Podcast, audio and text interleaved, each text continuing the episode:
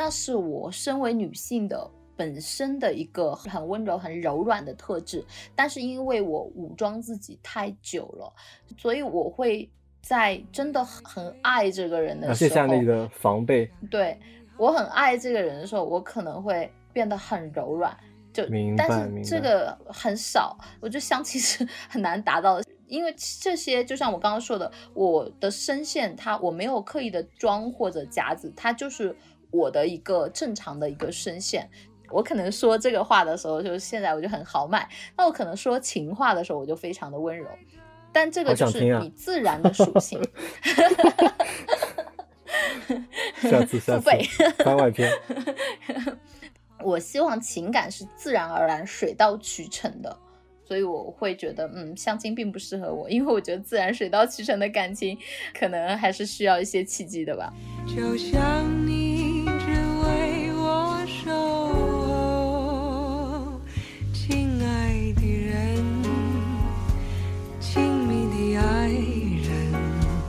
他有一个公众号，上面会每期推一些人，还会有视频，我也看过。你会发现他们的条件真的是太优秀了，什么啊，常青藤学校毕业，然后又什么投行工作，年薪百万，然后各种兴趣爱好，什么马术啊、击剑，什么都会，然后要求嘛写的又很低，你就感觉哇，这样优秀的人还需要找对象吗？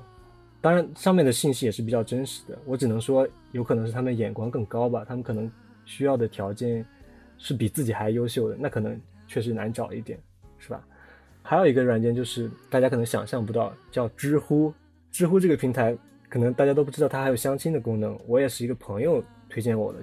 有一个问题，它叫比如说在杭州的你择偶标准是什么样的？他们下面就会有很多回答嘛，其实就是相亲帖。他会介绍自己的一些基本资料，会写出你对对象的要求，会开启那个匿名评论，就会看完你的信息，对你有感兴趣的人呢会给你评论或者私信你。然后这样的话，你在私信里面就可以找到就是愿意了解你的人，呃，而且我在上面好像也也有五个以上，就是来聊我，嗯，就是找我就是聊天的，撩你。这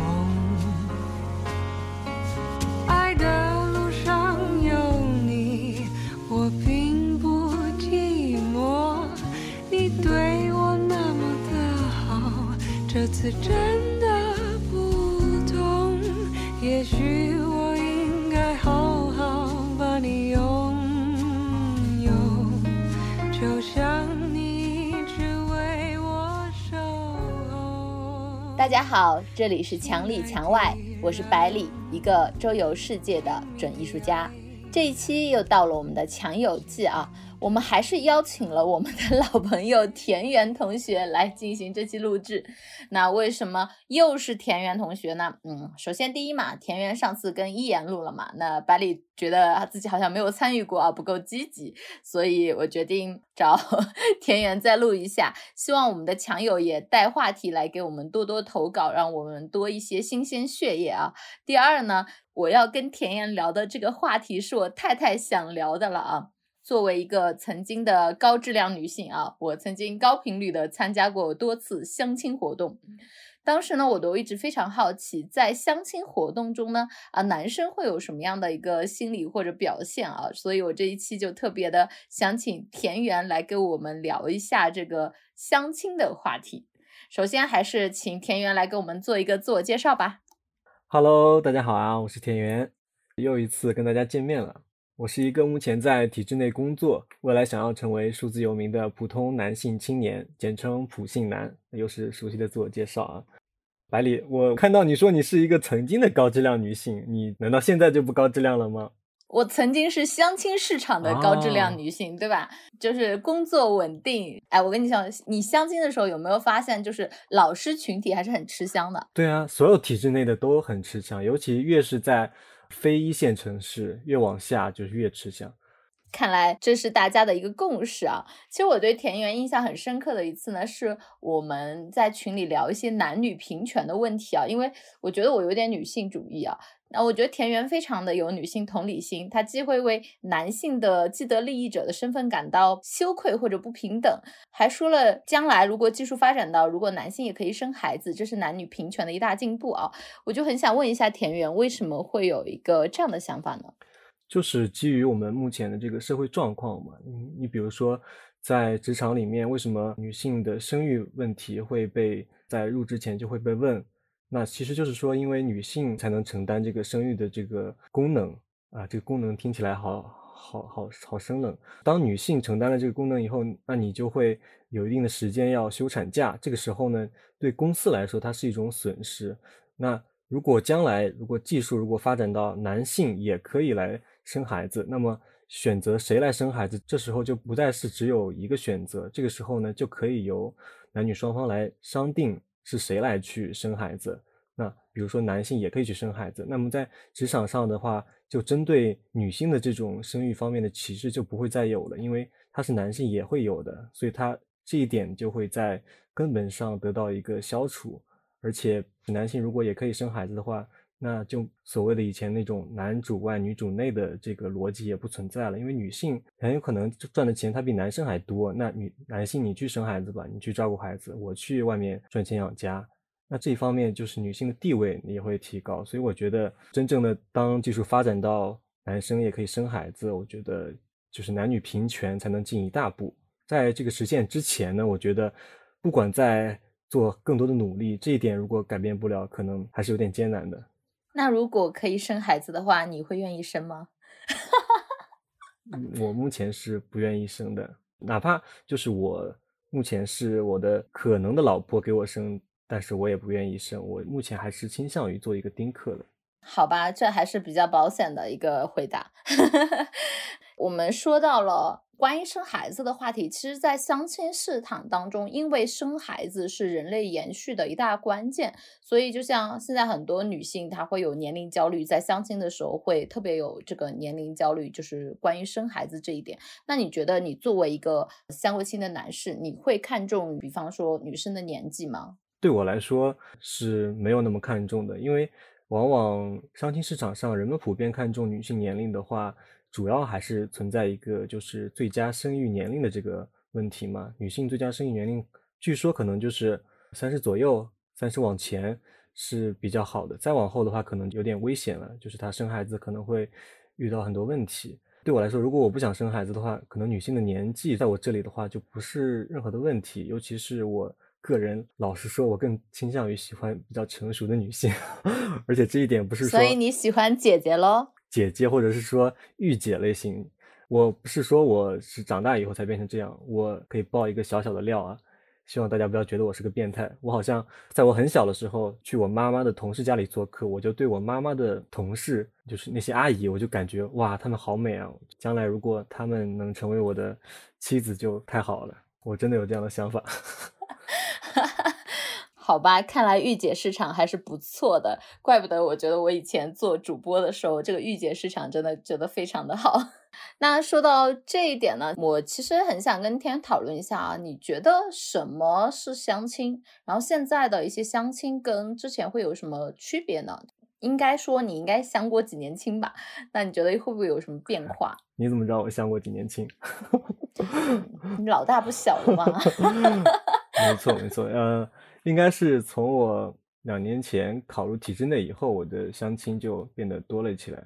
我觉得“相亲”这个词啊，我还专门去网上查了一下，网上是这么解释的：他说，相亲俗称见面，是一种有特殊功能的社交活动，通常是指男女双方由亲友或者媒人介绍互相见面交流，以确立恋爱和婚姻关系的一种形式。通常呢，以外出吃饭为主要形式。我觉得这个解释的真的，但是我觉得 觉得他解释的好全面啊，基本上就描述的很全面。然后我觉得定义是挺准确的。那跟现在的相亲主要的一个区别就是，我觉得相亲的相亲对象的来源变得多了起来。以前呢，可能就是更多的是父母、媒人、亲友的介绍。那现在呢，其实多了很多相亲机构、相亲平台这样的一些来源。还有就是我觉得现在的相亲跟以前比，可能目的性没有那么强烈了，它更多的是一种交友的途径，就是你跟比如说一个相亲交友平台上认识的人。那你俩见面以后，可能不会说像以往那样，就是列出双方的条件，马上就要看适不适合作为结婚对象，可能只是一个初步的认识，都不一定要走到后面的阶段，那就是要看有没有眼缘啊什么什么的，再考虑是不是往后面发展。所以我觉得这是现在的相亲跟以前的一个比较大的区别吧。其实我之前也会抱着跟田园一样的心态，我说可以去认识朋友，因为我的性格还比较开朗啊，可以说是有点像男孩子。你的播客明显能感觉到你的这个能量还是非常能往外溢出来的这种感觉。但是其实我抱着朋友心态去相亲的时候，我刚开始我觉得很 OK 的，但是我觉得你也要取决于对方是什么心态，因为我觉得。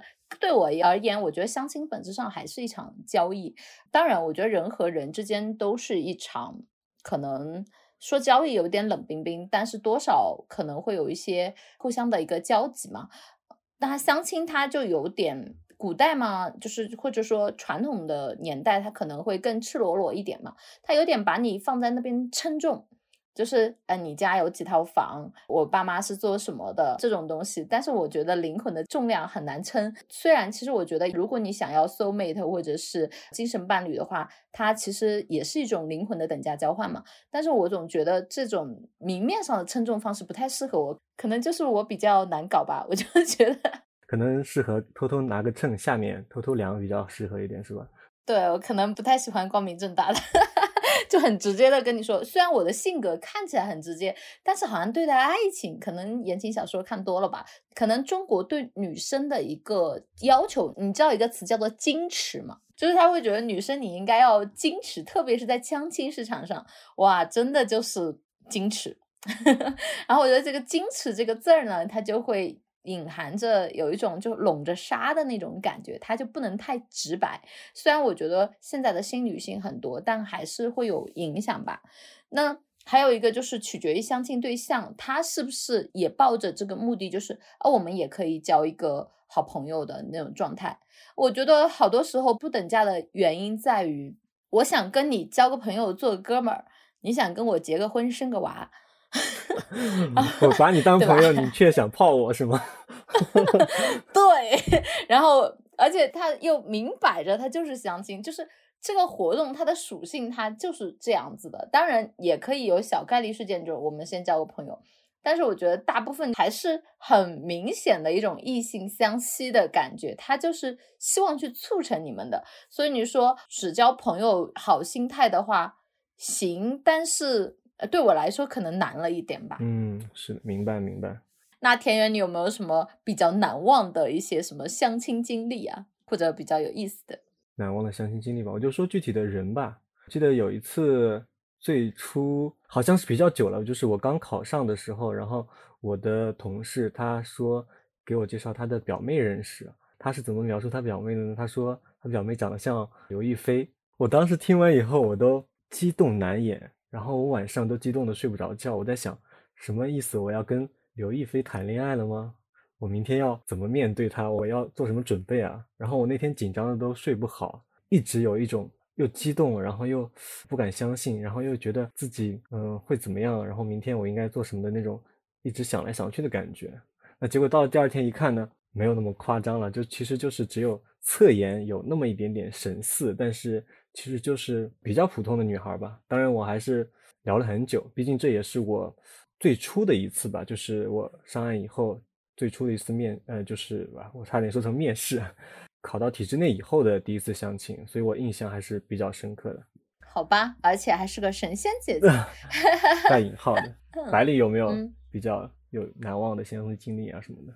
相亲经历啊，心动的好像几乎。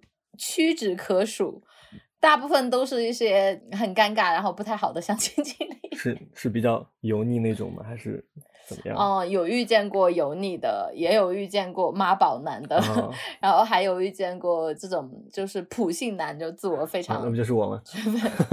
啊，对，就是你，非常自信的这种也有。然后还有遇见过一种就是。其中有一个其实我还觉得蛮不错，那个嗯时候可能有觉得他非常的有文化，嗯但浙大毕业的嘛，但是我觉得你在看他的同时，他也在挑你。你想要精嗯神同频的同时，他也想要精神同频。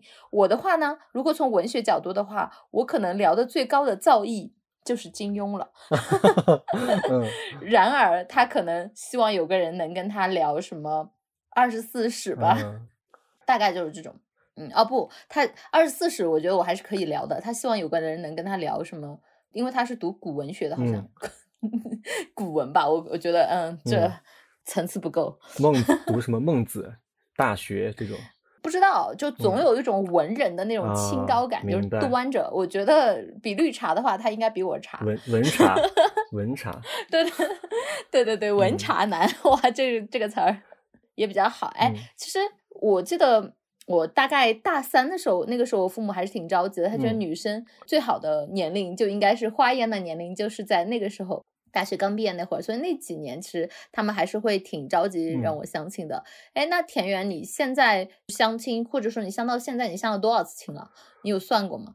嗯，没有 具体数，但是从我考入体制内以后的一年，我觉得至少有十次吧，确实还是感觉数量挺多的，因为大部分都是同事介绍嘛，同事介绍完一轮以后，可能你出去去其他单位去有一些工作上对接啊，他们看到了就多少会问一句，然后问完了可能也会积极的帮你去介绍，所以总体来说就是还是蛮多的。然后来源的话，除了同事之外，还有一些是我自己在相亲交友软件上认识的。其中最夸张的是，我觉得是我的妈妈，她是从老家，然后来我工作的城市，有一次住了大概一个月。然后让我没想到的是，她在这个一个月当中呢，她出利用出去买菜、买衣服、买各种生活用品的时候，就跟那些卖东西的摊主就各种推销我，你知道吗？就给我介绍对象，然后让他们给我介绍对象，我真的是有点哭笑不得。但是神奇的是，我妈在那里买过衣服的一个大爷，然后他后来还真的连续给我介绍了三个女生给我认识，我们去都见了面。虽然最后没有什么后续，但我觉得还是蛮感谢他的。那你就没有什么心动过的对象吗？这么十几个？这其中肯定是有过的，大部分当然是聊完就感觉一个是没有眼缘，或者是没有话题。其中呢，可能有两三个是感觉还不错，有后续了解的，有两个是大概相处了一个月左右，可能后来就觉得不合适的这种。那这些让你觉得还可以继续了解的，他们的共同点是什么？共同点可能当时主要是长得比较好看嘛。我承认我曾经是一个对颜控，我是天秤座。哎呀，现在也没有好到哪里去了，这说的好像现在不看脸了一样。我我勇于承认，我我确实现在也还看脸。我觉得看脸其实是来源于我们生物本能的，这个是无可厚非的，真的。没有办法，真的我觉得我也没有办法，我就喜欢好看的。我觉得 这个是写在基因里面的，就像以前就是那些动物们，他们选择配偶的时候，他们也会，比如说孔雀，那就雄孔雀开屏，它是为了什么？就是为了展示自己的这种美丽，然后让雌孔雀看到啊，这个其实非常正常的一个行为。然后我们哎，如果能只看脸，我觉得也挺好的。最多的原因就是贪心，对你又要看脸，又要人家跟你灵魂匹配，没错，你说的太对了，还要聊得来，还要互相尊重没。错没错。你怎么那么贪心？哎，没办法，他毕竟是七宗罪之一嘛，这个都是人性，他也是人性之一，就是贪心。好吧，原谅你吧，反正我也挺贪的。那既然你已经相过那么多次亲了，我想问一下啊，就比如说你对待相亲这种行为，比方说相亲前你会做一些什么准备吗？就男士的一个角度的话，这个还是有点一步一步来的。可能我最初相亲的时候，可能没怎么注意就去了。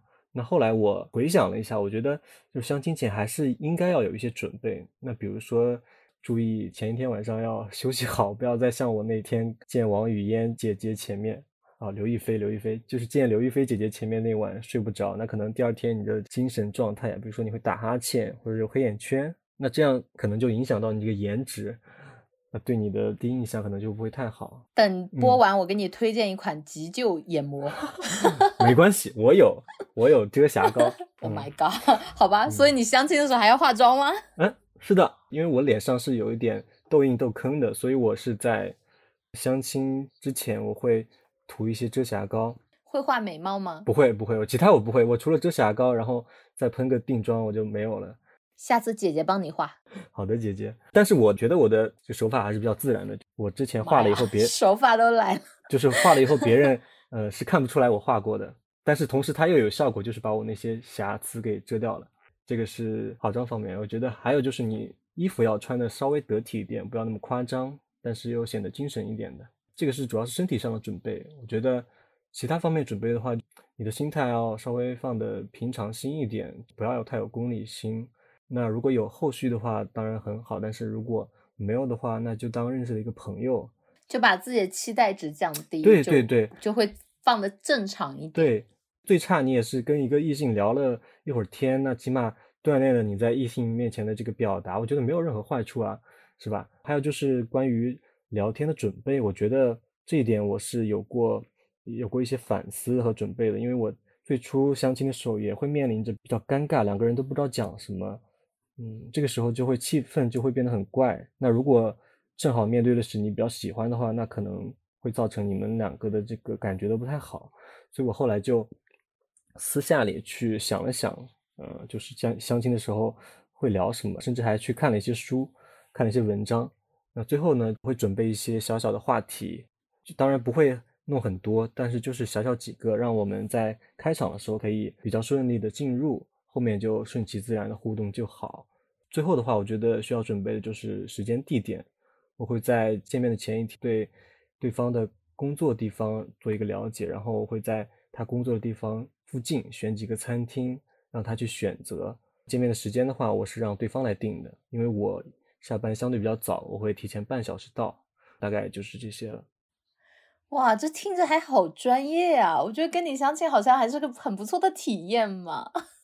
而且我觉得这个还是我。顺其自然的，我觉得这些方面应该做到位。我每次见完一个人的时候，我会感觉有一些地方没做好，就有点像做了一套卷子。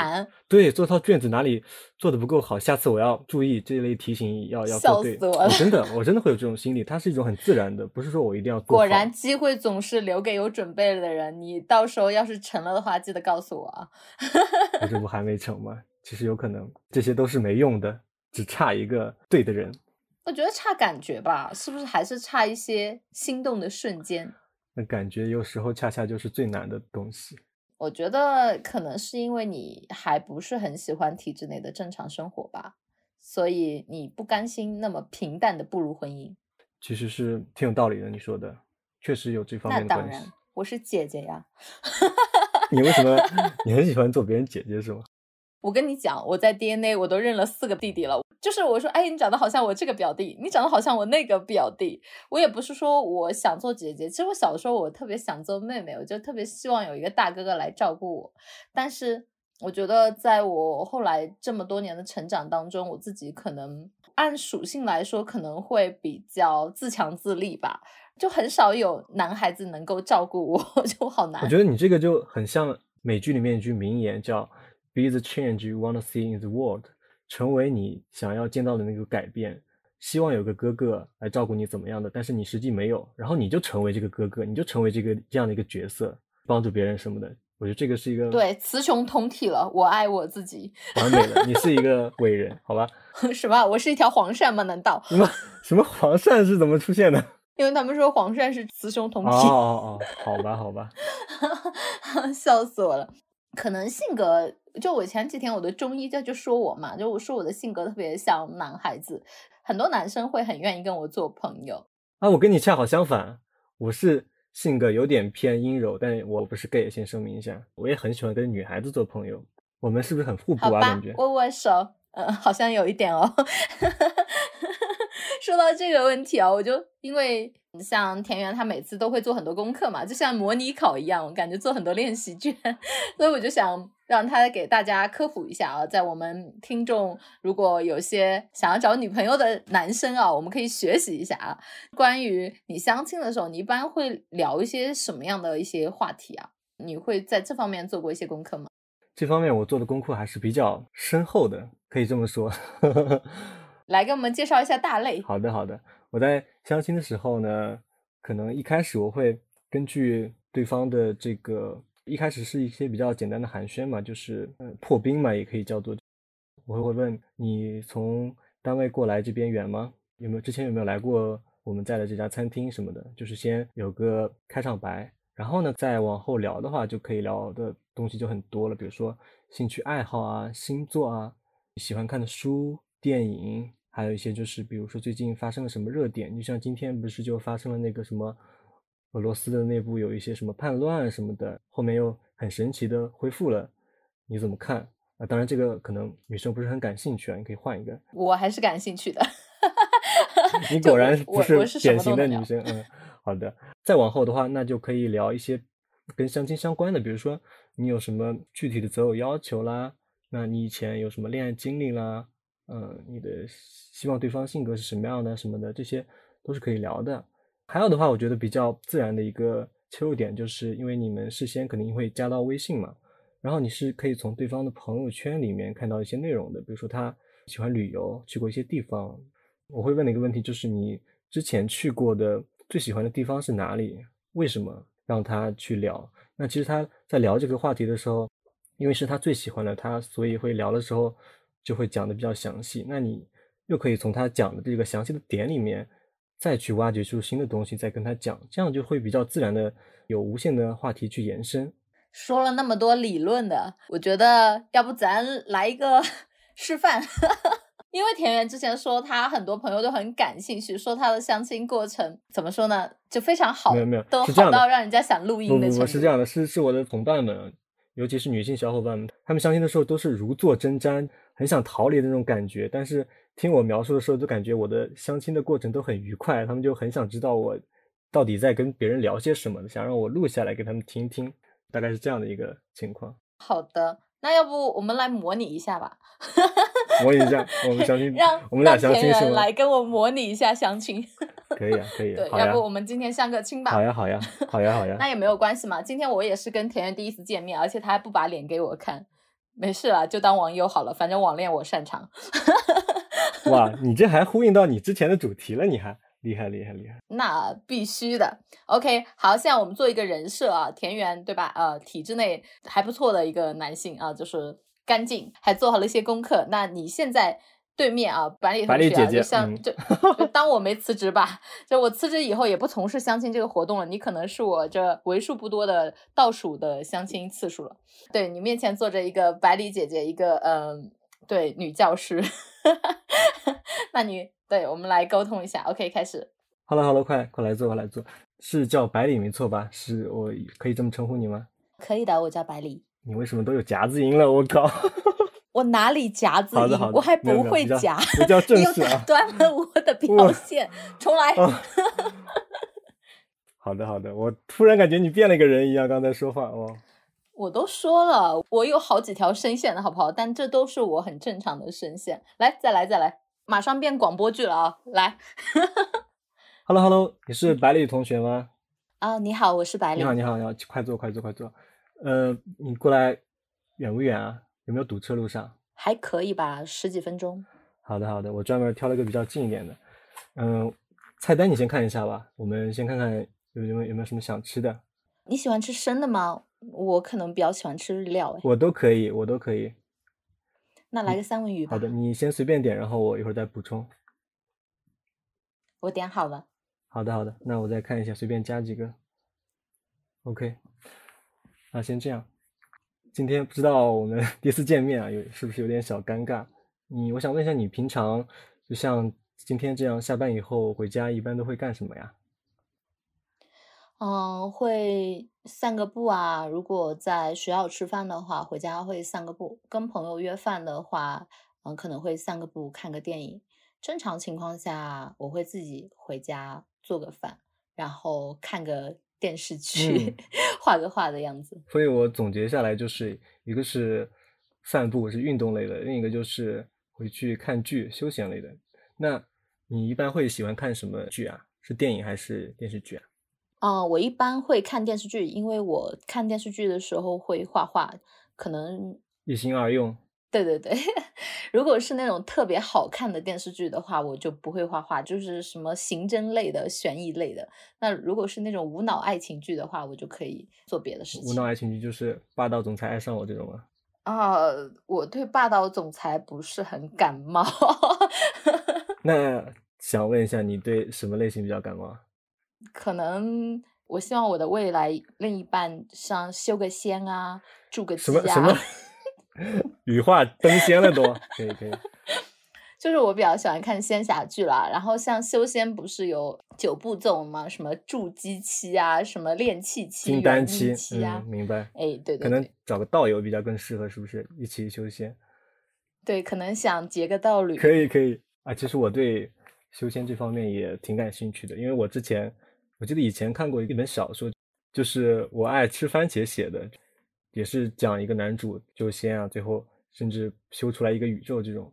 我觉得当时在我学生时代，精神世界没有那么丰富的时候，确实给了我很多的那种想象的空间。我感觉我当时从这本书里其实获得了很多力量吧，虽然它没有什么营养价值。哇，那你觉得现实生活中会存在这种人吗？或者是修仙的世外高人吗？我觉得啊，这个很难说。虽然我看到很多打假的，就是那些所谓的会很多传统武术，结果上了实战上面都会被打得一塌糊涂。而且我看过一个采访，就是李连杰，他说，其实我们现在很多武术本来就是花架子，它就是用来表演的，顶多起到一个强身健体的作用。但是我觉得可能它的一个作用没有我们在小说里看的那么玄乎，它可能更多的是在于一种理念，比如说什么禅武医什么的，就是它更多的是一种理念，还有就是境界方面的一种作用吧。可能如果真的想要达到什么一下子达到很多人，我觉得还是挺难的吧。哇，你真的还懂得挺多的诶，看来你平时涉猎还是比较广泛的，兴趣爱好很多。我的涉猎取决于对对面聊什么，我都能感觉瞎聊几句。你，我想问一下，就是今天我们可能第一次见面啊，就是还不太了解，想知道你对星座这方面有兴趣吗？哎，其实我最近在我朋友家，他说我挺少见的，对星座不是呃特别懂，但是他后来给我找了一个，就网上他会有一些 app 嘛，然后看一下星盘什么的，我觉得好像还挺准的。我以前也是一个，就是我是不相信星座的，是因为我是记得那个高晓松说过，因为他觉得星座他是把人按照那个时间分成十二等份嘛，然后他觉得这个平均分是一个不太合理的一个做法，因为我们按照一些比如说二八定律啊，或者是什么正态分布，它往往就是数据的分布往往是不均等的，但是你看星座，它就是按照时间把人均等的分成十二等份，它在这种数据统计上它就有一些不是很合理。所以我一开始也是不信的，但是结果我后来发现，我在相亲的时候，我面对不同的女生，感觉她们还真的很跟她们说的那些星座里面的一些特征是非常相符的，而且它不是说那种什么理论，就是你看着很模糊，都能套在每个人都是一样的，但是它确实还是每个星座它的一个显著的点还是不一样的。那你是什么星座、啊？我还以为你跟我还在模拟，结果你已经出来了。没有没有没有，我真没出来，我还在还在说呢，真的。OK，哎，那问一下，嗯你是什么星座啊？我是天秤座，所以我比较看颜值天。秤座嗯啊。OK OK，那你会一般觉得你比较适合什么星座的女孩子啊？就是我觉得天秤座，我其实查过，其实我更适合风象星座的，主要还是向往自由吧，然后对个人空间比较看重一点。天秤座的话，可能更看重颜值，大概是这样。就希望大家可以保有自己的空间、嗯独立思考的能力。，但有时候也也挺粘人的。你是说天秤座粘人吗？嗯，是的，是的，是的。突然很想 看一下你粘人的一个状态。我们还要继续吗？感觉已经聊的挺多了。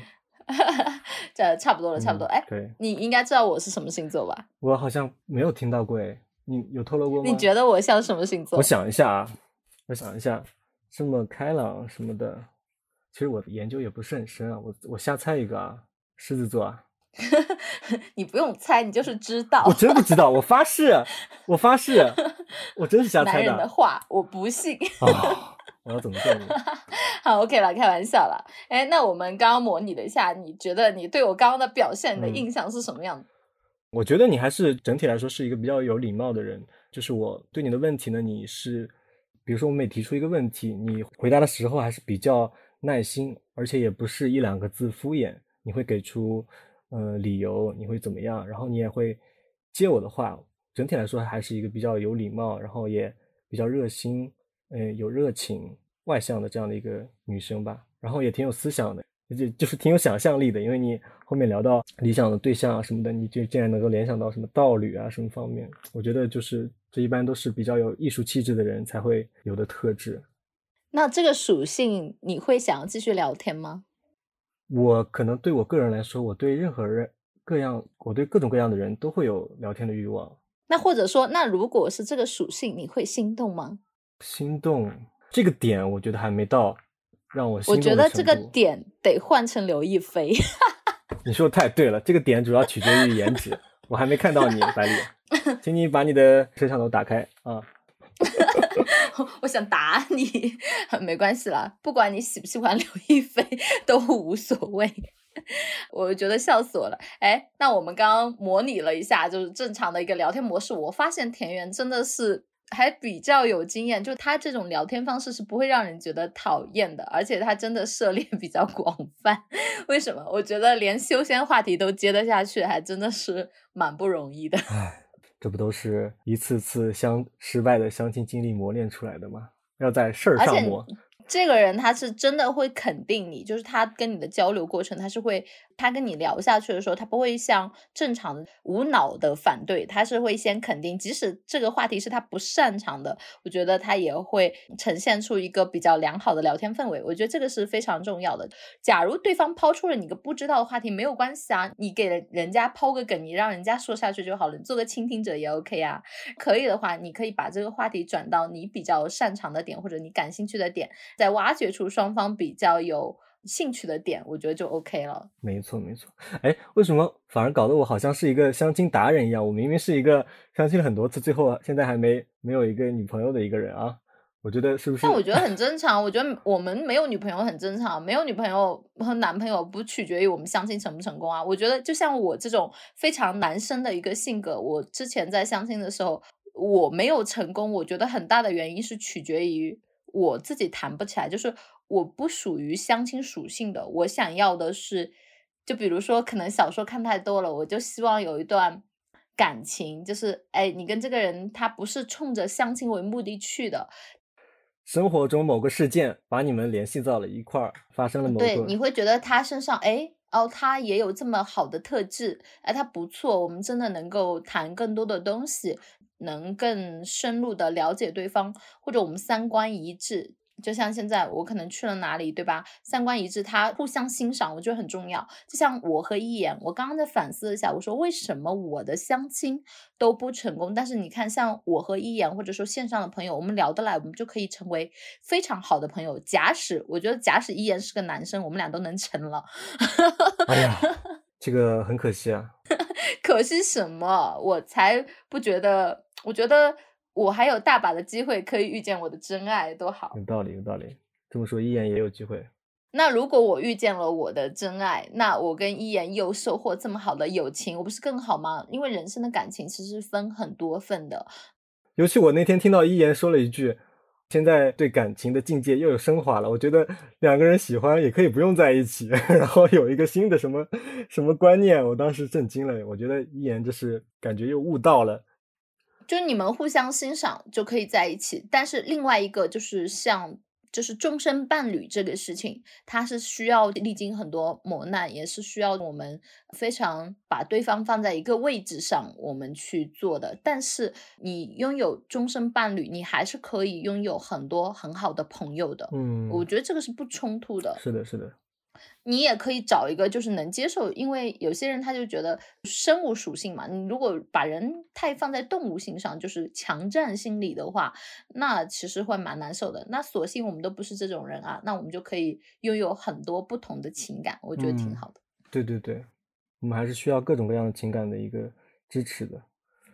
哎，对你相过那么多次亲，你有没有遇见让你记忆非常深刻的奇葩事件？奇葩，我你一说奇葩，我就想起来一一个相亲对象。其实那个相亲对象他的各方面的条件其实都还很 OK 的，家里面很有钱，然后怎么怎么样。什么几套房啊什么的，啊这些不是重重点，重点是我在跟他聊天的时候啊，我当时忘记我在讲什么话题了，我正在专注的讲的时候，我眼神突然瞄到他的手上的一个动作，然后他手伸到他的就脖子那块，在那儿搓来搓去，就非常像那个搓泥的动作，他一下子就让我想到那个活佛济公里面济公搓泥的那个动作，虽然他有可能不是那个动作啊，我现在不确定，但是当时我看到的那一瞬间，我真的惊呆了，我可能都忘记我后来讲什么了，反正那一瞬间就是用女生的话来讲，就是好下头啊，呃，一瞬间我就感觉，哦，我就说啊，算了吧，要不就所以在相亲的时候保持干净整洁还是最最重要的。不是不是干净整洁，是你的你要注意你的小动作，它可能是你无意间的一个动作，但是它有可能会给对方带来一些不好的这种可是如。果你跟他只是朋友，不是相亲，你会很介意他这种动作吗我也会介意的，？OK，大概能理解。所以我觉得很多时候小动作这些，就刚开始啊，你可能因为这个人，说实话，你可能是因为这个人的气味不喜欢他，嗯，你也可能因为这个人在说了一句什么话让你不舒服而不喜欢他，就这就是因为相亲这种事情上，嗯把这种东西又会摆到了一个高度上无限的放大。你刚开始交朋友也会这样，就可能是哎，你说了一句话，我觉得你这个人好，就会马上下一个判断嘛。哦，你这个人好讨厌啊，我就会不喜欢你。我觉得是有的，刚开始交友就是这样的，但是持续的，你可能会因为一些事件对这个人改观。但是相亲这种事情，因为目的性太强，刚开始不好，我们就没有机会有下一步了。所以说有时候第一印象很重要，在尤其在相亲这个环境里面，所以你看，我刚刚跟你聊的时候，你觉得跟我平时有没有什么不一样？平时我也没跟你接触啊，巴里姐姐，你听我那么多期播客，你没有印象吗？那我觉得区别不是很大啊。哦，是吗？那我觉得我还稍微哦端正了一下，哦但是我、哦是在那个那个那个我们在模拟的时候，你的声音立马变得就不一样了，也突然有让我听到了那个御姐的那种感觉，就是有那种老师的那种感觉，你知道吗？我还没有拿很御姐的感觉 跟你说话，因为我觉得我要对我墙里墙外的 听友负责，我怕他们吃不消。好吧，好吧，对，改天改天。改天试一下啊。我的御姐音可是当时主播平台哦前三的，好吧？我想我想起来了，哦对对对对对，你有过就是专门的这种兼职是吧？但是我比较好的一点就是现在嘛，因为我觉得以前有一些阶段，就是你觉得相亲会给人留下好印象，有时候会过犹不及。因为像我本身，就我现在蛮接受我是一个比较男生性格的女生了，因为。我以前不会，因为常有相亲这种事情嘛，然后你就会觉得多多少少刚开始的时候嘛，可能刚开始前一两年相亲的时候会端一下，不是说我想端，就可能就是想要保持一个尊重，就像你说的，可能注意一些动作。你相亲的时候可能穿的会比较女性化一点，御姐不御姐不知道，反正比较正式正式正式，对比较 对，可能往美女那个方向走吧。但是 后来我会一直排斥自己这一面啊，那个时候我就觉得。呃，我为什么人家可能是因为我女性化的这一面而喜欢我，对我有兴趣？他可能是因为我比较端着，对我有热情。但其实我的本质不是这样的，所以像现在的话，我不太介意这些东西。我这几年我已经好多年不相亲了。今天要跟田园聊这个话题的时候，我说让我把我古老封存的记忆掏出来，就我要去掏一下，不然我根本就不记得了，因为过去好久了。我已经很久没有相过亲了，但是我会觉得，就是我会想要去做一些，怎么说呢？我现在如果现在我在遇见还不错的人的时候，我可能会更做我自己一点，因为我觉得我就是这个样子，我也可以御姐，也可以非常的温柔女性，但是我的御姐和温柔女性其实是需要。就是我是需要真的我很喜欢你的时候，我会自然变得很我。愿意为你去做改变，就是你希望对方爱上的是你，就或者说喜欢的是你本来的样子，然后在此基础上呢，我愿意会为你喜欢的样子我做一些改变，但是我还是希望倒不是说为你喜欢的样子做改变，我觉得那是我身为女性的本身的一个很温柔、很柔软的特质。但是因为我武装自己太久了，所以我会在真的很爱这个人的啊时候，卸下那个防备。对我很爱这个人的时候，我可能会变得很柔软。就明但是这个很少，我觉得相亲 是很难达到的，因为这些就像我刚刚说的，我的声线它我没有刻意的装或者夹子，它就是我的一个正常的一个声线。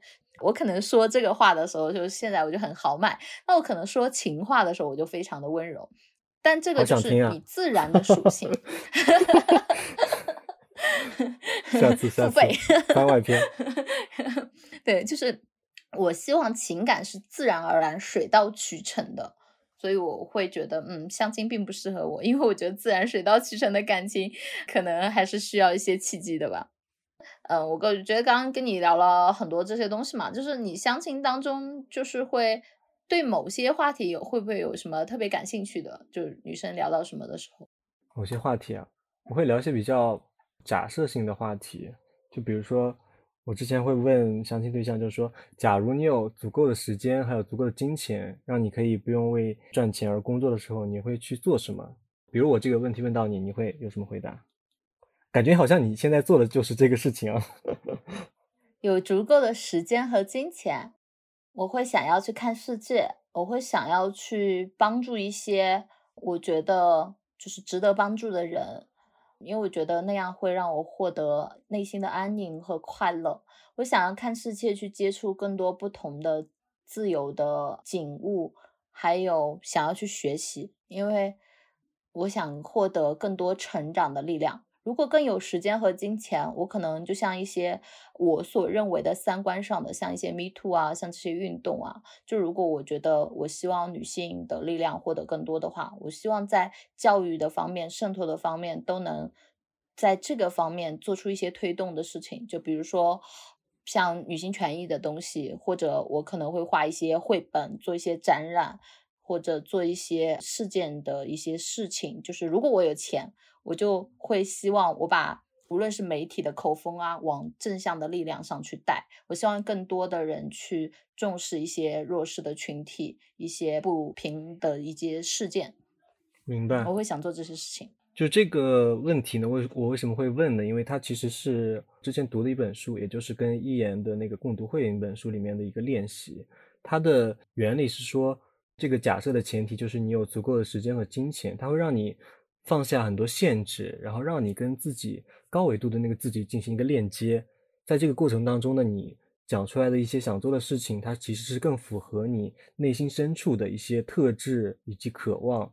就比如说我刚刚听到你说的一些，比如说你想去看世界，你想去帮助别人，你想去推动一些运动的一些发展，那它可能就反映了你其实内心深处。是对这个世界有好奇的感觉，好奇可能是你的一个关键词，然后还有就是帮助他人，他可能也是你的一个关键，可能你会从帮助他人中获得一个成就感，还有就是你会推动一些运动啊什么的，可能是你是希望自己是一个有影响力的人，你会希望通过一些东西影响到更多人，所以就是这个方法，我其实每次在。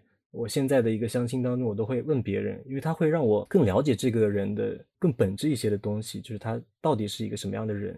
因为我们平常因为九九六上班工作，可能很多的一些梦想啊，想做的事情都被掩盖住了。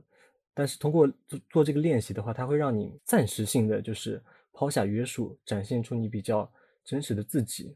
而且我听到有一个相亲对象的一个反馈，就是他在做这个练习的时候。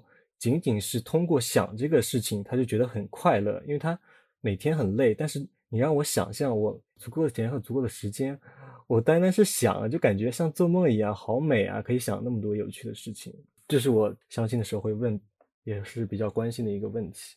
哎，真的，你刚问我这个问题的时候，其实我没有很去想过这个事情。我这段时间我就说我在 gap，然后我也不知道我想做什么。我会画画，可是我并不觉得就是我开心了画一下，我也不想拿它去挣钱。我这段时间我是个游民，但是我没有很数字。我可能除了做播客，我就是在养生。但你刚问我这个问题的时候，我发现哦，我除了看世界之外，我想获得更多的能量和话语权。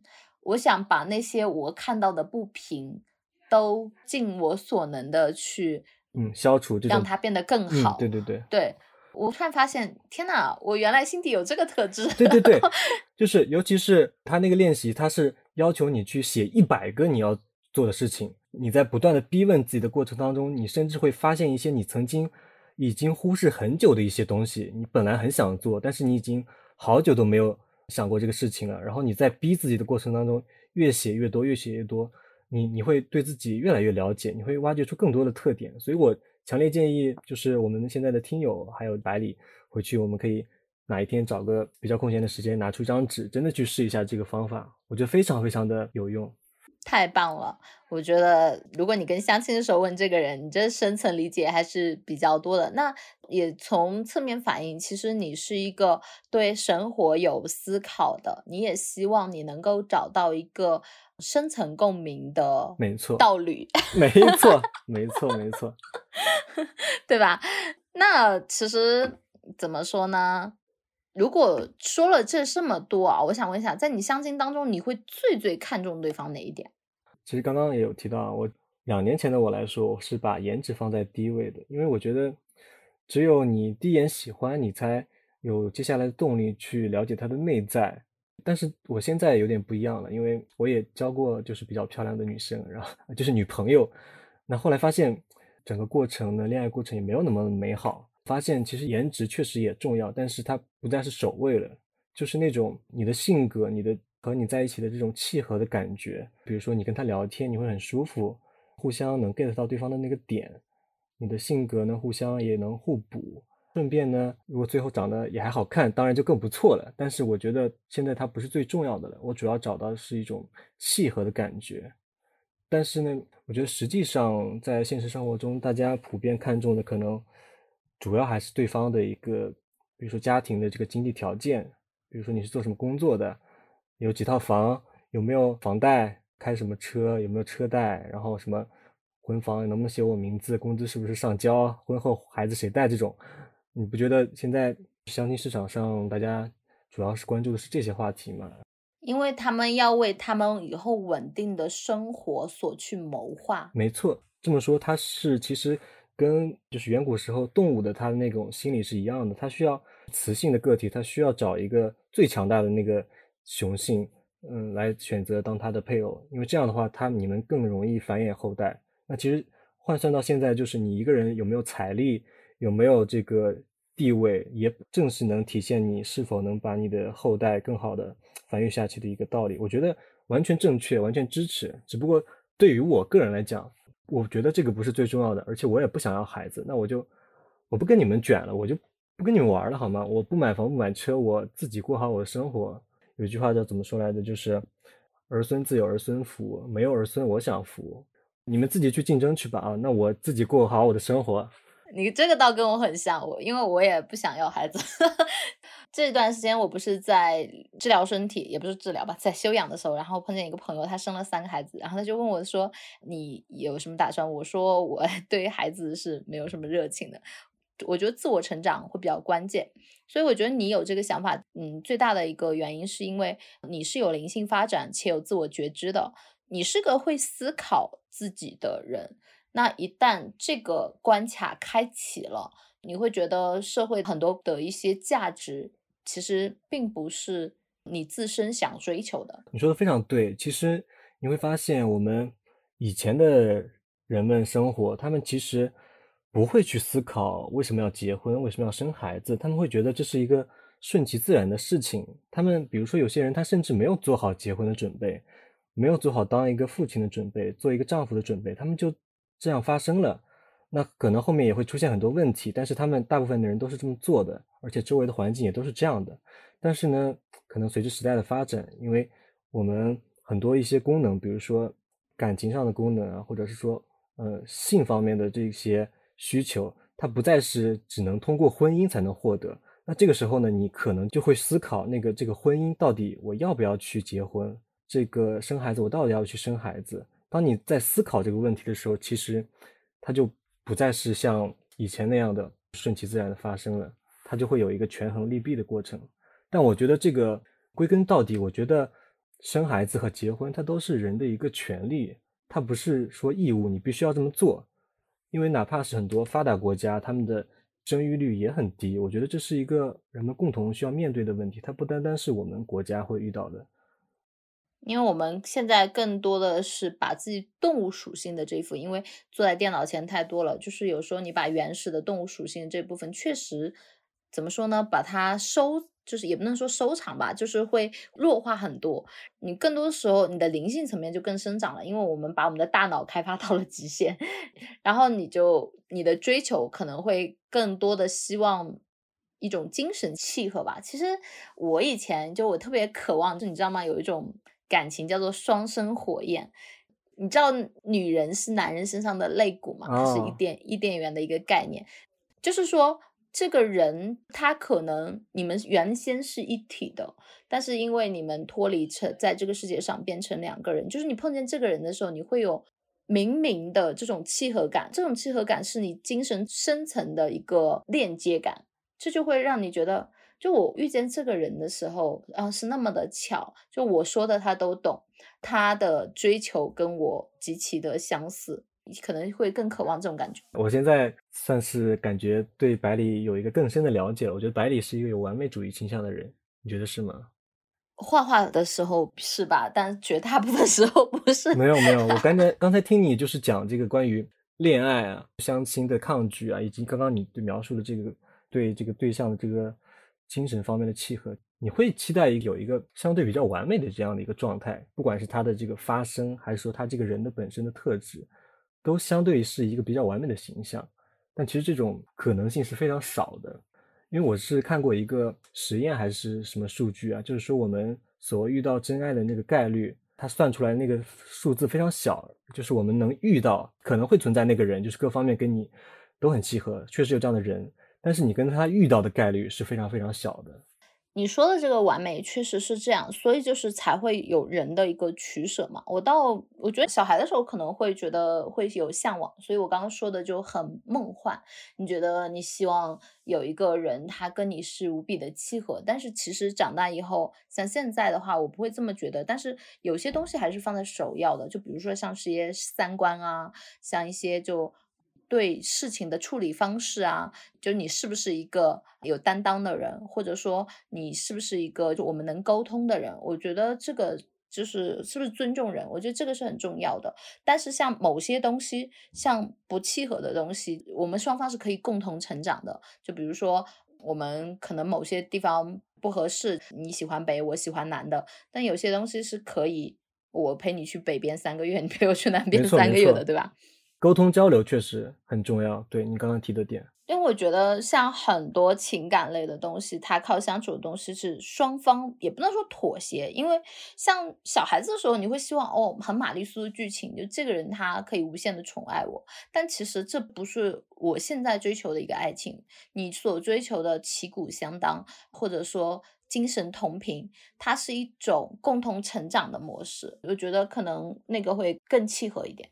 那不是说不能犯错，也不是说不行，甚至是我觉得两个人都可以吵架，大吵特吵都 OK。他只是说我们在吵过之后，我们能找到我们双方的平衡点，在内心深处最深层的那个问题，可能你觉得在每个人心中都有杆尺嘛？你心中最认可的那些东西，它是符合的。那其他的一个状态的话，都是可调的。我明白，对，我觉得更多的是一种有点像包容性的一种感觉。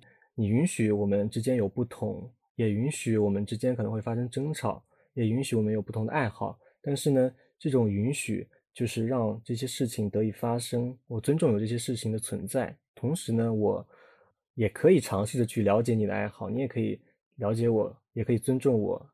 其实人了解自己就很难，它是个长过程。那你要了解对方，它也是一个很长的过程。你自己尚且都会变化，何况是对方？就是你允许变化呀，我们都允许自己变化。对我现在这觉得，就这就是成年以后的一个状态。虽然我还是比较梦幻，但是我 但是我不会那么完美主义了。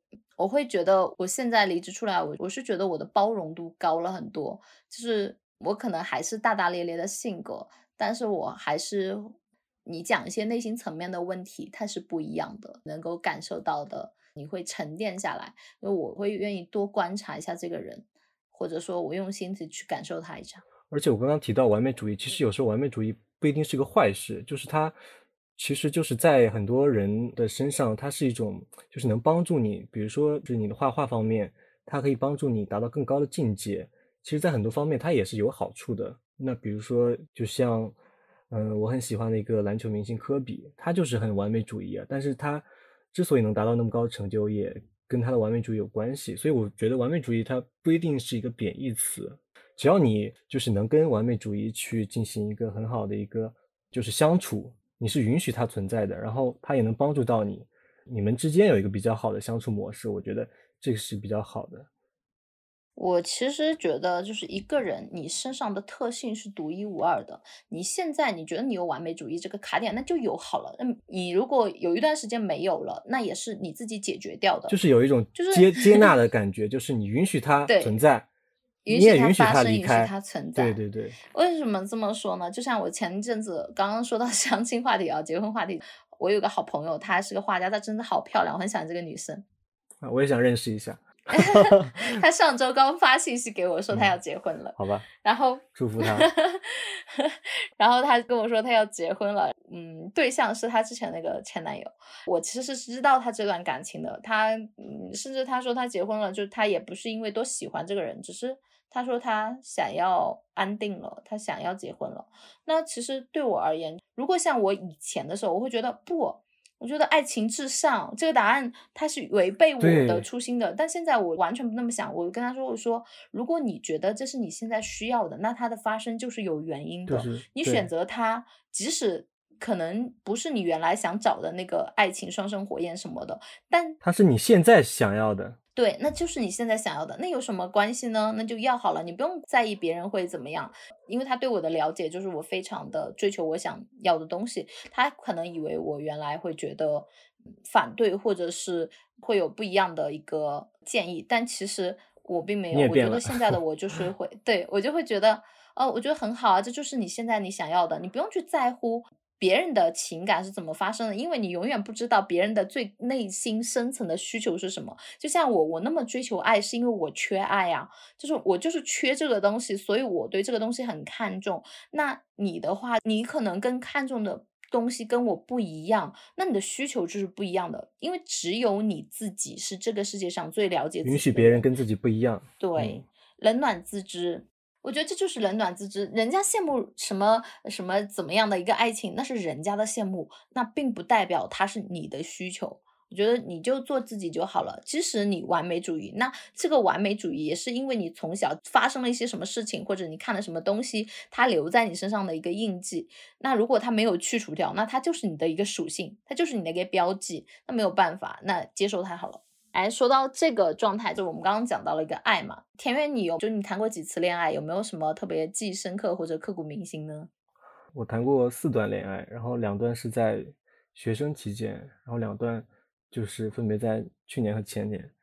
但是反而我觉得学生时代的这种恋爱会让人更加的记忆深刻，因为它比较纯真，没有那么多的计较。而成年以后，我们可能会考虑的很多，而且就我个人经验来看，成年以后的恋情，我的时间反而很短，就是学校时期的反而很长。然后你说到刻骨铭心的恋爱，我好像还真没有，就是没有那么多虐恋。但是我很想分享一个当初的一个暗恋的一个过程，这个可真的是快虐死我了，真的。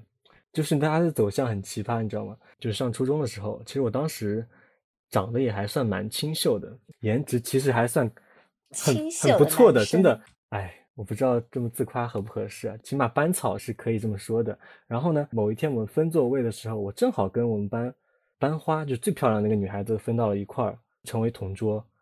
哇，我那那个时候我的心情就是砰砰砰砰的跳，因为我其实对她也挺有好感的。后来我们就成为同桌了，然后就会做一些事情嘛，比如说互相开玩笑啊，传纸条。我不知道你们上学时候有没有啊？而且传纸条是那种就写好字，然后用胶带粘好，然后再把胶带传过去，我们然后看胶带上粘的字，这种哇，回忆起来真的是，就是我感觉我当时对他有很强的那种暗恋。我觉得他应该也能感受到，只不过我们两个人都没有捅破这个窗户纸。然后我们就是我的后桌是一个男生，他是又高又胖，他当时跟我的关系也很好，而且他是个富二代，他是一个很搞笑的人。他每次在我们一起朗读课文的时候，会偷偷给我们讲一些笑话。我跟那个同桌的女生两个人都被逗得哈哈大笑。反正这样的日子过了很久很久，就很开心，一直也觉得很好。然后后来有一天，我就想。跟这个女生表白嘛，然后我就给她写了一封很长的信，就发给了她。我还很期待这个结果是什么。结果你知道发生了什么？结果这个表白这个信被我，就是我刚才说的后面的那个朋友，胖胖的那个男生拿到了，然后他还拿过来，就是拿到我的面前去读，去羞辱我。我后来才知道，其实他们俩偷偷的在一起了。我的天呐，这个故事太过分了，这个男生太过分了。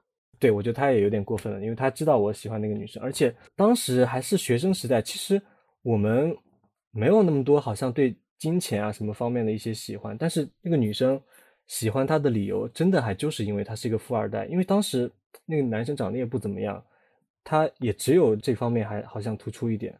那有没有可能是因为这个男生比较会逗她笑？我觉得这个也有可能，对，也也有可能的。反正当时我觉得这个还是蛮重要的，在。当时的女生这里，我就能说会道会搞笑的男生，其实也这种，没错没错。我我觉得现在想想也有可能。然后我当时就是备受打击，然后我感觉是遭到了双重背叛，你知道吗？欲哭无泪。对，因为这个男生其实也是你的朋友。然后你知道第三重打击是什么？然后那天刚好成绩出来了，我当时的成绩还是比较好的。然后后桌的那个同学他其实成绩不是太好的，但是那天他的成绩竟然比我还好。我觉得是三重打击，我真的要要要要怎么样一样？我感觉我那天真的是崩溃了，天都黑了。对啊，但其实我觉得这个刻骨铭心是在于伤痛吗？我觉得真的是伤痛啊！但是因为这个故事还有后续，后续就是我莫名其妙发愤图强，化悲愤为力量，我就开始疯狂的学习，什么都不管。就每天就努力学习，然后我每天早上四点多我就起床，就开始看书。虽然我眼睛都睁不开，但是我就是非常要强的就去学习。晚上也看到很晚，最后中考就考了非常好的一个分数，就考到了我们最好的高中的里面的最好的那个班。就我当时有了一种我成功了，你们随便嗯怎么怎么样，这都与我无关。我最后还是怎么怎么样，有一种复仇的感觉。现在想想有点中二的，但是我觉得这个故事。现在回忆起来还是挺刻骨铭心的，真的。其实你有没有觉得人生很奇妙？嗯，原先你本来是往这条路上走，你可能想要去摘红色的果实，但有可能他不小心砸错了地方，就让你走向了另一条路。对，这就是你们你在那里收获了新的种子和花朵。这不就是前几天你们说的？其实你不会错过什么东西，其实本来属于你的是本来就是另一些东西是属于你的，你没有错过。这一段暗恋和伤痛，可能只是上天对你的一个指引，可能是让你通向更加学习状态的一个标尺。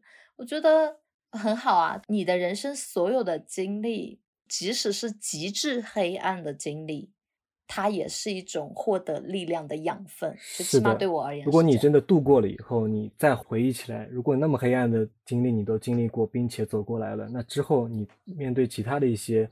困难的时候，你真的是有非常大的一种信心的，因为你曾经做到过，所以你面对这些，你觉得不是什么太大的事情。是的，是的，我也是这么觉得的。而且我其实，我现在听完你这段，我突然没有很遗憾，就是我在我的学生时代，或者是我没有谈一些，我之前会一直有遗憾，就我没有谈一些，就是现实意义上很。对，很轰轰烈烈或者很完整的一个恋情，我现在好像觉得我一点都不遗憾。就我的遗憾可能就是有缺角的，可能就是我谈的可能就就跟别人不一样。但是我觉得每个人都有自己的人生，可能那一段路它就是给我寻寻觅觅不同的一个状态的一种指引。我觉得也蛮有意思的，挺好。对，可能就是那些经历成就了现在的这样的一个你。嗯，嗯是的，我觉得我反而后来回忆一下，我觉得这些经历对我是蛮大的一个影响的，因为就塑造了现在的我一个，因为这些经历是除你原生家庭之外，给你更大的一些指向性的一个引导的东西，我会觉得。那现在你已经这么成熟了啊，然后你又相亲的话，你说实话，你会去在意相亲对象的一些什么工作啊条件？因为像你之前说，你确实会比较觉得学生时代他可能会更有怎么说不一样的，对，更单纯。那你你像现在的话，你会去在乎这些东西吗？像家庭背景啊、经济条件这种？其实如果说完全不在意，那肯定也比较假。但是我觉得每个人对对方的这个。职业或者是家庭财务方面的这个要求是不太一样的。就像比如说我，我因为体制内的话，在相亲的这个市场上是比较吃香的，而且很多人给我介绍的时候也倾向于给我介绍体制内的人。但是就我个人而言的话，我是不是很喜欢体制内的对象的？因为他们在体制内工作的话，我觉得他们的这个思维一定程度上是慢慢的会受影响。对，然后标准也不一样。而且就是你在体制内待的时间越久，其实你越容易被同化，就是你越来越会失去一种对不确定性啊，或者是对一些挑战的这种。对抗的积极性，你会越来越变得被这个体制所同化，然后缺少一种应对不稳定性的一种能力。那这样的话，因为我之后也想过上数字游民的生活，那体制内的人其实是他们更倾向于是追求安稳的，他不会理解你这样的想法，不一定说完全不理解啊，但是我觉得概率上来说，他是不会理解以及不会去支持你。想做个数字游民，然后在体制内相个亲，你这成功概率就很低啊。而且 最大的概率就是。即使你可以说服这个人，但是你能说服他的父母吗？他的父母会同意他的女儿找这样的一个数字游民对象吗？是吧？算了，别相了，浪费时间。就是啊，我现在的一个心态就是，别人给我介绍对象，我可以去见一下，认识一下也无妨啊，见见又不会损失什么。但是我抱的这个期望值不会太大，因为我其实跟我的一个前辈交流过，他觉得。如果我希望过的生活方式是数字游民那样的话，那你之后可能在路上找的话，可能更容易找到，在数字游民群体里面找，成功性更大一点。你得先成为这样的人，才会找到同频的人。嗯，对啊，但是我现在在为这个做努力啊。所以没有关系，你也可以多接触嘛，因为我觉得万一呢，对吧？哎，那你这种相亲状态，就除了人家给你介绍，你有没有尝试过一些什么相亲机构啊，或者是什么样的 app 有不同的体验吗？有有有，我这个非常有发言权啊！我是一个，我不能说重度的这个相亲软件用户，但是我还是有用过几款软件，并且想分享给大家的。有一款叫青藤之恋的一个软件，这个软件非常神奇。虽然我在上面好像没有真正找到一个伴侣，但是。我把这个软件推荐给我朋友的时候，他们在我推荐给他一个月的时候，就是我这个朋友通过这个软件认识了她的男朋友，去年认识的，到今年他们已经生下了他们的女儿，就是我觉得很神奇。然后我在推荐给另一个朋友的时候，他也在一个月内就找到了一个男朋友，他们也走到了谈婚论嫁的这个阶段，我觉得就很神奇。虽然我自己没找到啊。因为你没有那么想谈婚论嫁呀，所以你当然找不到。没有啊，你说的其实有一定道理啊。我我现在想想，你哪有那么想谈婚论嫁？你只是想当一个数字游民，然后有个神仙眷侣而已。你这根本不是谈婚论嫁，你想要有人跟你一起仗剑天涯。有可能，但是我不排除某一天我也想安定下来，想结个婚，想安定下来。那我觉得可能得绕世界一周之后吧。就 先走过那个路，可能就才会更知道。那我还是要推荐一下这个 A P P 啊，因为它的好处就是说它，或者说现在大部分软件都有，但是它是最早做的，就是它需要你上传你的身份证、你的真实的头像以及学信网相关的信息，可以保证你有一个真实的身份，不会遇到骗子。如果有人对学历有要求，这么详细，不收广告费有点过分了啊！有道理，有道理。这个倾城之恋啊，那个工作人员注意一下，一会儿私下联系我结一下这个推广费啊。对，就是这个软件，还有两个软件，一个是叫二狗单身青年互助平台，这个平台好像是我印象中是北上广的一些互联网大厂里面的一些程序员，他们有这个需求，所以他们自己研发了一个这样的一个平台。当然现在。这个平台扩大了，就是不只是互联网的群体，而且它上面的那个，它有一个公众号，上面会每期推一些人，还会有视频，我也看过。你会发现他们的条件真的是太优秀了，什么啊，常青藤学校毕业，然后又什么投行工作，年薪百万，然后又各种兴趣爱好，什么马术啊、击剑，什么都会，然后要求嘛写的又很低，你就感觉哇，这样优秀的人还需要找对象吗？当然，上面的信息也是比较真实的。我只能说，有可能是他们眼光更高吧，他们可能需要的条件是比自己还优秀的，那可能确实难找一点，是吧？还有一个软件就是大家可能想象不到，叫知乎。知乎这个平台可能大家都不知道它还有相亲的功能。我也是一个朋友推荐我的。有一个问题，它叫，比如说在杭州的你择偶标准是什么样的？他们下面就会有很多回答嘛，其实就是相亲帖，他会介绍自己的一些基本资料，会写出你对对象的要求，会开启那个匿名评论，就会看完你的信息，对你有感兴趣的人呢，会给你评论或者私信你，然后这样的话，你在私信里面就可以找到就是愿意了解你的人。呃，而且我在上面好像也也有五个以上，就是来聊我，嗯，就是找我就是聊天的，撩你。其中有一个还让我发现了在宁波这边的一个山西老乡，我们虽然没有成为伴侣，但是多了一个老乡。我觉得曾经你也会希望有一个人是来主动的。但是其实我现在好像不会太多有这样的一个想法，当然我也没有突破，说我可以去追一个男生，我我还没尝试过。但是我会觉得这个东西啊，最好是相互吸引吧。我非常赞同。我在工作以后，我从来没追过女孩子了。我觉得以前刚开始的时候也会觉得啊，作一下，拿捏一下，但其实就是你对自我和情感是不正确的认知。你那个时候会觉得有很多，就像你会去查很多资料一样。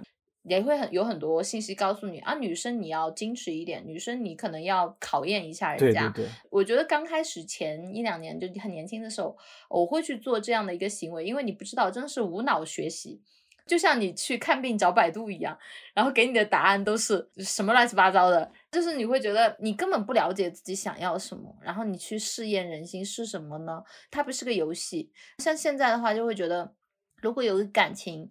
适逢恰好，水到渠成的话，是真的是很幸运的一件事情。因为我确实觉得那样的感情真的会更吸引我一点。明白，明白。那百里，你有没有刻骨铭心的恋情啊？刻骨铭心的恋情，网恋算吗？我想起来了，你之前说我是聊了一期网恋吗？嗯，还还蛮刻骨铭心的，说实话。嗯，那你有没有尝试过相亲机构的这种服务啊？有啊，我我都见证了我们那边的相亲机构的成长。我跟你讲，它是一个微信，你知道吗？它这个机构是蛮新的。我就老式的那种相亲机构，就现在年轻人不喜欢嘛。他会出去发传单，然后把那个二维码贴在那些豪车上面，那些人就会去加他的微信。网上他就甚至后来的就弄了个小店面，他搞了一个店，男女的会员费二百块。如果他就给你们介绍嘛，然后登记资料，然后你们一旦匹配了，你们结婚的时候你要给他发红娘红包。男的女的发八千八百八十八，特别贵。这种还很少见啊，我一般见的都是提前发、提前给钱的。但是我有一次问过他，他说有一些就小气的，他就直接就不发。对啊，我觉得很容易有这样的风险。哎，会有，但他现在可能也改革了吧？我当时就看着他成长起来，他真的就是他的那个营销方式，就是各种豪车上面贴二维码，就特别搞笑。这是线下的，然后线上的其实相亲软件，像你那个青藤之恋，其实我朋友有推给我，但是当时我可能已经对相亲没兴趣了，我就看了一眼吧，我就不怎么看了。像之前什么老牌的什么世纪佳缘、百合网。最早的时候就是就是看《非诚勿扰》那个冲着热度去的，但是后面我很懒啦。就像我，就像你上知乎，我就是我自己发了文章，我可能三五个月都不上一次的那种，所以对，所以没什么用。我能上微信就已经很不错了，微信回复也比较慢，对吧？嗯，感受 到了，感受到了。哦，你这个是控诉。你这样在恋爱 中容易引起对方不满哦。啊不不，今天跟你聊了，我决定回复勤快一点。我之前朋友有推给我，就我在北京的时候，他们想什么听的儿什么的，我在听的上面我还遇见了那种杀猪盘，但是我觉得我现在真的是好不少女啊，就人家他会晒那种练得很肌肉的那种照片啊，非常自律的生活啊，很好的背景啊，去每天撩你给你发信息的那种。可是我的少女心竟然已经不会萌动了，因为这么明显的杀猪盘我都掉不进去，我还把人家给反杀了。难道你已经成长为少妇心了吗？那没有吧？对啊，我觉得你还是一个姐姐心吧，还属于。那不，我觉得我还是少女心，就是，但是我会更渴望很真诚的东西，就是你对这种虚的感情，即使是这种。男性的一种魅力的展现，因为我们非常清楚内心想要的是什么，所以这些东西对你的吸引力有，但它并不是最大的。所以我觉得我在这种强势杀猪盘面前还是比较清醒的，所以我能够反杀别人嘛，还倒骗人家钱。什什么什么 倒骗别人那杀猪盘。他骗你钱啊，骗你投资啊什么的。然后我当时就投了，他会让我赚一点嘛，然后我就是我就后来赚了一点，我就揭穿他嘛，我说。我报了警了，但是没有用这种东西。他说我也不能抓你啊，说你被盗骗了多少钱嘛，二百七十块钱多少我忘了，这是利润嘛。我就想问一下，你现在啊，比如说你还会期待一份怎样的爱情吗？或者你想象当中你未来的另一半他是什么样子的？我我期待的爱情是有一个画面的，我记得是在高中的时候看过一个视频，就是讲苏轼的，苏轼和他的妻子王弗的一个相处的画面。具体画面是这样，就是苏轼是在家里边看书，然后边背诵，他的妻子呢在一旁织布。苏轼在背的过程当中呢，就有时候会卡壳，想不起来了。这时候王弗会轻声的提醒他，就是那个苏轼会有一种啊恍然大悟，然后继续去开始背诵的那种感觉。我觉得这个画面我就印象很深刻。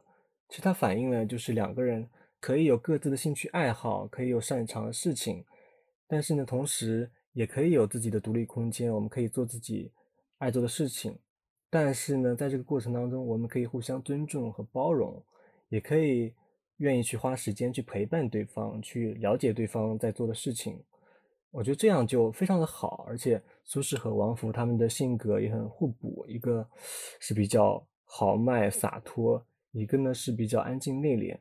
苏轼是在才学方面非常的有造诣，而王弗呢是在生活上面有很多大智慧，比如说他会帮助苏轼判别哪些人是值得深交的，哪些人就是不值得深交，就特别和谐。但是可惜的是，就是王弗很早就去世了，所以后来苏轼就写下那首非常著名的《江城子》，十年生死两茫茫，不思量，自难忘的那首。哇，那首真的是读完，每个人都会体会到那种悲痛的那种心情，真的是。怎么你在说一个这么旗鼓相当的爱情？我觉得听着像，就是我当时的反应是，嗯，果然你是爱御姐的，好像小孩子背课文，妈妈在提醒。可能，喂，你说的有道理，我真的还可能说不定潜意识里就是有你是希望你的另一半他是能够，就是你们有个人空间，但你是希望他是独立的，他是就你们俩都是向阳成长的，你甚至有时候你会希望他会给你一些意见的。或者说他包容我一些，搞得好像我像一个女生一样。一般都是说女生希望男生包容他自己，是不是？做最真实的你就好了，你也会找到包容你的人的。笑死我了。那白脸，我要问你，你期待什么样的爱情，或者说期待伴侣是什么样子的？其实我最近刚跟一言聊了一期哦李健的神仙爱情，就是我们很羡慕。那当然，我们也回不到他那个什么五岁十岁的时候了，对吧？青梅竹马是不太可能了，只能期待一下以后了。年少的时候呢，我特别喜欢看一些虐恋的东西，我很喜欢杨过和郭襄啊，我觉得爱啊是你无偿的倾慕一个人，天呐，就那个时候。但是那个时候是懵懂，你会觉得是宠爱一生的爱。但其实我后来在我的成长当中，我是觉得是因为我在家庭上面没有得到爱，所以我把对家庭的，就是对投父射到了母的爱的期待，就投射到了另一半身上。但其实那个是不公平的。我后面发现其实是不对的，就是在我很年少的时候，我认为你一定要包容我，但是现在我发现不是。因为我现在我也不一样了嘛，我现在就会觉得旗鼓相当，你有共同的价值观，如果有人能听得懂你说的话，我们能一起陪伴成长，相互扶持，对吧？我觉得是非常好的。我们能够见证各自生命的一些变化和成长，然后凝结成我们双方交织的链接，在彼此的生命里相互陪伴，一起看云起潮落，我觉得是毕生的浪漫。升华了，升华了。我觉得这段好像都可以写进课文里的那种感觉啊，或者是作文的那种结尾。因为我现在是做了游民嘛，然后我会觉得啊，如果我们看尽世间繁华与罪恶，然后在一个小地方，我们两个人，甚至我觉得有个房子，种个地，其实我觉得我还是蛮向往的。我们两人，你和对方能沟通，我觉得这是？很好的。我觉得你可以去找一眼，因为他现在已经达到这个生活了。住在房子里面，外面就是稻田，可以种田，然后还可以在哦书房里读书。那完全不行。啊？为什么？因为首先我们俩不是爱情阴阳不互补，其次他不是一个人住那栋哦哦哦房子。明白。嗯，我是觉得你想想看，你跟一个人的沟通，成为彼此生命的托举都非常的难。如果你要跟对方的父母，我觉得首先你们两个人得是一个很好、很完整对方的关系。那这个时候我在说哦，因为我爱你，所以我同样也希望能够爱你的父母，善待他们。在某段时候接过来，我们一起照料，我觉得是 OK 的。但是在你们的感情并不是很好的时候，你在处理更多的人的关系，我觉得我没有这个能力你。说的非常对，我甚至都忘记了这一茬了。我觉得两个人的爱情可能是相对简单的，但是两个人涉及到婚姻的时候，它就涉及到两个家庭的关系，复杂程度就会指数级的上升。尤其如果这个家庭里面的对方的那种父母有一些想法呀什么的，或者你这自己这边有些想法，那问题就会变得很复杂。我是一个其实很怕麻烦的人，我有时候一想到我要去面对这些复杂的问题，我就说人本来就是麻烦，人一多就烦上加烦。但你又是渴望被理解、被陪伴，你是渴望能够互相有情感流通的。所以我其实就觉得，那就一个一个来。如果一定要有这样的关系的话，我希望是我们两个人，你找到一个人。在情感非常 OK 稳定了，再商量出两个人可接受的一个方式，去跟家庭之间有一所交集。所以我觉得能沟通，能有三观的一个共鸣，甚至是交流，我觉得这个是最重要的。这样你们对于未来的一个发展方向才有更好的规划，或者说就是你们才能更好的扛风险。对，有这些特质以后，其实你跟他两个人是会更有力量去面对这些所谓的更复杂的关系，就是他会给予到你助力，你也会更有信心去面对。如果能遇到这样的对象，那当然是嗯最好的了。对，我觉得我们说了很多，就是我们讲了很多，就已经是因为我们比较成熟，对，不单单是讲爱情，已经讲了很多关于婚姻或者是之后的一个关系了。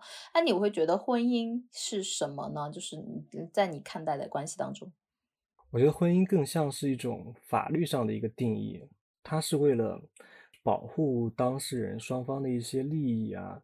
那比如说一个人，你在跟他结婚的时候，你要确保他之前有没有结过婚。这个如果每个人都登记过的话，这个是能查出来的。所以说这是一个对当事人的一个保障。那后续你们在离婚的时候，你们会有什么财产啊、孩子方面的一些分割？那这时候呢，你们有了这样的一个婚约的这个有点像缔约关系，那法律也会根据这个缔约关系，会给你们相应的一些判决和处理。我觉得这个更多的是一种法律上的为了防止风险而采取的这样的一个形式。我觉得这是根据择偶定的，曾经的择偶状态的一个方式，就可能是就像就是相亲，或者是两个人因为年少的时候啊，男生血气方刚，女生对吧？就是这个情投意合就上了，就或者说就 就就上了成了，就他们两个就成了嘛。那这个时候了，那个婚姻它是不理智的，或者是我们对双方没有更多认识的，我们不知道我们之后的人生会发生什么变化的，所以它的一个法律关系，它是为了保障这个双方权益的。但是就我们刚刚谈的很多东西而言，我觉得是更深层的，即使是变化，也是双方可以一起变化成长的。那这个时候，我甚至都有时候觉得这张证，当然它可有，它也很圣洁，它也是一种承诺，但是可能相比证而言，我会觉得那种心灵的这种相互沟通的、一起成长的契约会更重要。对啊，我觉得有一点就非常能说明这个一点，就是在婚姻法出现之前，难道以前的人没有真爱过吗？他们的那种亲密关系就不是亲密关系了吗？那古代的那些杨过和小龙女，他们有有扯这个结婚证吗？也没有啊。打住，杨过和小龙女是神话人物，他不是历史人物。其次，我只是个中国比喻一夫一妻制 实行也没百年。就是我表达的意思，就是说，就是一个制度的出现，它可能没有我们想象的那么长，但是以前也有真爱的出现呀。真爱它并不需要一个东西来证明，它是一个形式。就我们渴望的不是说一纸婚约，我们渴望的是那种真心相互的情感。我觉得这可能是而且婚姻关系它出现，可能比起的朋友关系啊什么的，它是一种更亲密的关系，而且它是跟繁衍后代也有关系，所以它的这个形式还是比较独特的。它的出现，一方面是说你们可以组成一个更大的一个团体，可以一起对抗风险。一起完成这个繁衍后代的这个任务，啊，也不是说任务啊，就是这个功能，就是而且你不是把它理解成是你的一个私有的一个财产，就是你的对象呢，他可能更像是你的一个盟友，你们一起既亲密，但是一起又像战友的这样的一个关系，我觉得这是现代婚姻的一个特征吧。嗯，我觉得非常好，确实。那说到百里，你已经过上了数字游民生活，你。在这个群体里面，你有发现心动的男生或者理想的这个类型吗？其实去年在我没有辞职的时候，因为第一次在数字游民社区的时候，我觉得会有，你会看这一些不同的人生样本，觉得还有这样的生活，或者说你有他的男性魅力，你会有那么一瞬间。但是其实我觉得那是因为我当时的不自由，所以我对另一半是有投射的。你会发现，其实你很多的光环在于。不是说你对这个人，而是你对他身上某些你想要的生活状态的吸引。当然，这个也是一个吸引，就像你被外貌吸引是一样的。那曾经的我是这样，那现在我可能没有，因为我其实这段游民的状态，我比较趋向于想要独处，而且我已经自由了，我不再只盼望人家身上我渴望的那个自由，所以我的观念发生了很多变化，而且。像精神同频这个东西可遇不可求，我觉得我会在慢慢的过程当中去接触吧。我当然期待是有的，但是这个东西顺其自然。还有你知道吗？我当时在一个游民社区的时候，有个小伙伴，这个男生啊真的是傻。你知道他说什么？他说他发了一个言论，得罪了所有的男人女人。他说游民群体啊。他说：“现在男生你不一定要去城市里面买房买车升职加薪，那个独木桥去卷，你可以去那种新游民社区去躺平啊，没房没车没收入，照样可以脱单，而且这个赛道竞争少，压力小。如果遇到小富婆，你可以少奋斗二十年。你知道听完以后群里的人怎么说他吗？他说：富婆脑子坏了也不会成为富婆啊，再不济人家也要你秀色可餐啊，你有什么？你是个。”屌丝躺平，别别人为什么一定要跟你在一起？对啊，我 觉得其实这样不是反而更难吗？你的房车这个是只要你有钱就可以实现的，但是你你的一些特质，你吸引人的魅力，你的一些幽默感，这些让别人喜欢上你的特质，不是更难培养的吗？是吧？你既然在那个赛道都卷不过，你竟然试图在另一个。更难培养的赛道去卷过别人，我我觉得这才是普信男的。对啊，比我还。如果你有幽默，情商很高，然后你又有很有男性魅力的话，那样的人他也不可能是很屌丝的状态啊。所以我就觉得屌丝的心理你也是很难去理解的了。还是看你最深层追求的那个东西吧。如果你要真心，那就把真心放首位吧。是真心会变，那但这个世界上什么都不会变了。你嫁个亿万富翁，他有可能破产了。不确定性其实有很多的，而且更希望就是你要有有赚钱的能力，而不是说你现在已经有很多钱，因为你能力它是伴随你一生的，是吧？那是你现在可能想渴望的是一个赚钱的。我自己本来我现在也有赚钱的能力啊。对，我的意思是，就是你衡量的标准，你就会觉得这个是更抗风险。我觉得这个是就是你更能把握在自己手里的，就比如说有些人他是富二代。但是有些钱你你没有通过你的能力赚到，你很有可能会在一瞬间对把它就是你只能赚你认知范围内的钱。有些钱它不是属于你的，你很可能就把它挥霍光了。但是你如果拥有赚钱的能力，就是千金散尽还复来嘛，你还有能力把它赚回来，而且这个能力是跟随着你的，它不会因为钱的短暂的没有或者怎么样而消失。我觉得这个是最重要的。非常好，我也这么觉得。嗯，挺好的。哎，我记得田安说过你不想要生孩子，其实我觉得我也 不想生，因为人家给我看我的生命图腾，说我是一个蓝猴，就我的本质就是那种很爱探索世界的孩子天性。我会觉得其实做父母是很难的一件事情。为什么会有那么多原生家庭创伤？是因为我们这个世界上只有一种证书，它是不需要考证的，那就是父母，你都不需要培训你就能上岗。你说的对啊，很多人。就像我前面说到的，就是很多人他是没有想过这个问题，他们只是因为大家都在这么做，我的朋友都结婚了呀，都生孩子了，那我也这么做。他们其实没有做好当父母、当丈夫的这个准备，他们就这么做了。那自然而然，你在进入这个角色的时候，你会遇到很多问题，因为你没有相关的准备，是吧？对，我觉得孩子他是上天的礼物，我觉得如果有的话，我也会是个很好的妈妈。但是现在那么渴望自由的时候，我会觉得孩子和婚姻，他跟自由，他其实并不那么的。契合，所以我还是希望能有更多的状态去自我成长。如果真的有一天遇见那个跟你同频的人，你们愿意一起去成长，你们觉得你们想给这个世界留下一点你们共同的美好的结晶的话，我觉得那也是很美的一件事情。没错，没错。我觉得我跟百里可能不想要孩子，但这个不是说我们两个。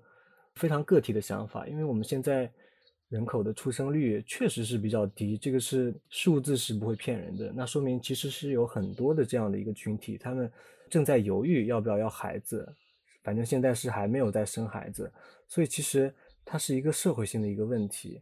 那我觉得，就我个人而言啊，我现在还没做好做一个父亲的准备，但是呢，我而且我现在也偏向于不要孩子，但是我。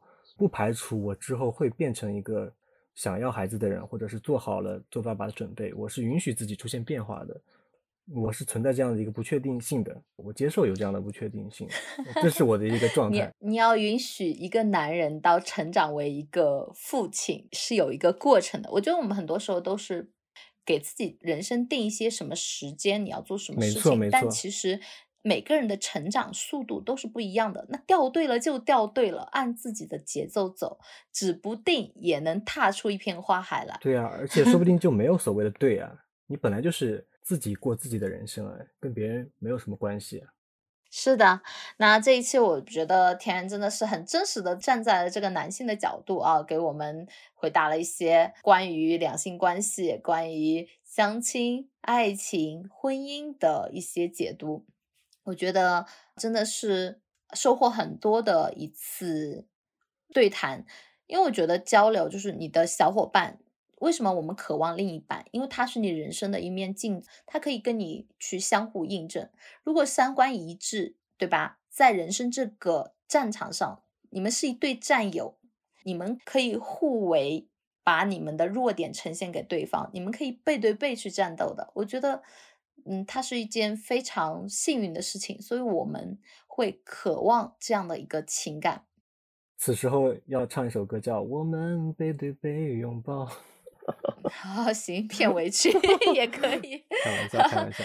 那到了结尾啊，就祝福大家都能够心有所爱。假如已经有了有情人，那就祝你们终成眷属吧。这里是墙里墙外，让我们陪你探索人生更多的可能性。拜拜，下期见。话总说不清楚，该怎么明了？一字一句像圈套，旧账总翻不完，谁无理取闹？你的双手甩开刚好的微妙。然后战火在燃烧，我们背对背拥抱，滥用沉默在咆哮，爱情来不及变老，葬送在烽火的玩笑。